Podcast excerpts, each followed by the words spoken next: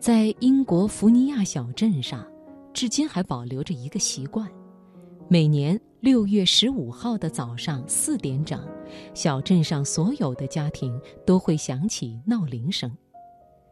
难道福尼亚小镇上的人都这么勤奋吗？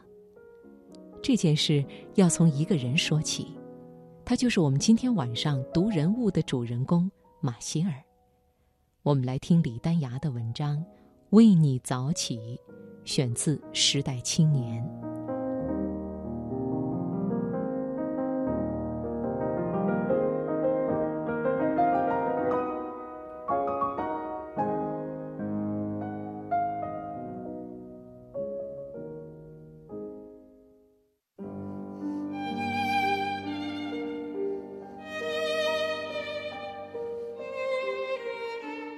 马歇尔先生是个每天都起得很早的人。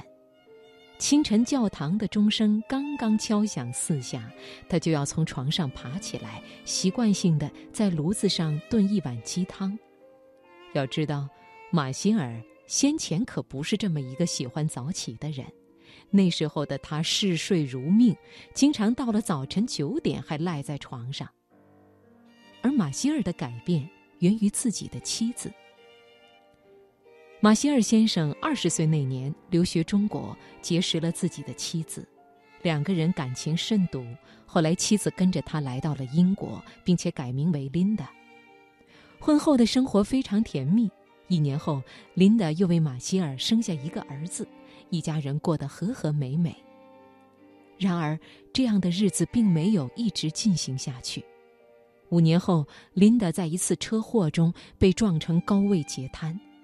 马歇尔伤心欲绝，变卖了所有家产来维持琳达的生命，并且拉扯着一个未成年的孩子，生活过得非常艰难。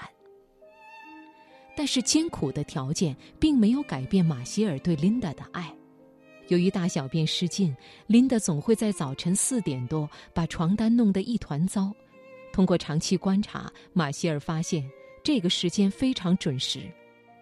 为了让琳达少遭点罪，马歇尔总在每天教堂钟声敲响四下的时候迅速爬起来，为琳达换好垫布，然后擦洗身子，再到厨房为琳达炖一碗她最爱喝的鸡汤，然后一小勺一小勺的为琳达喝下去。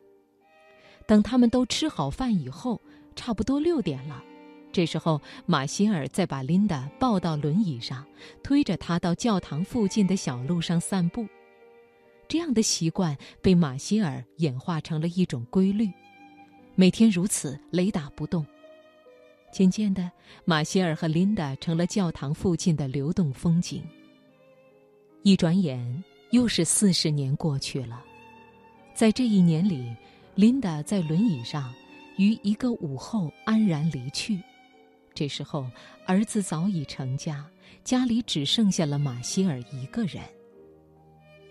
尽管琳达不在了，但是马歇尔每天早上四点钟起床煲汤的习惯却一直延续下来。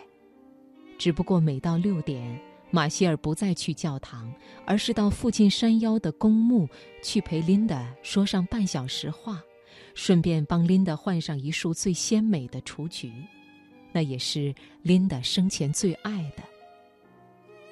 后来，马歇尔家附近的教堂拆迁了，许多人以为马歇尔听不到钟声，不会再起得那么早了。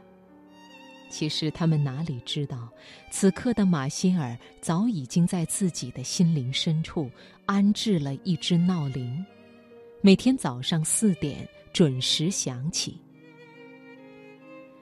马歇尔的爱情故事后来被一家媒体报道出来，许多年轻的情侣都涌往这座小镇，每天早上四点整准时守候在马歇尔家门前，只为一睹马歇尔这位痴情先生的尊容。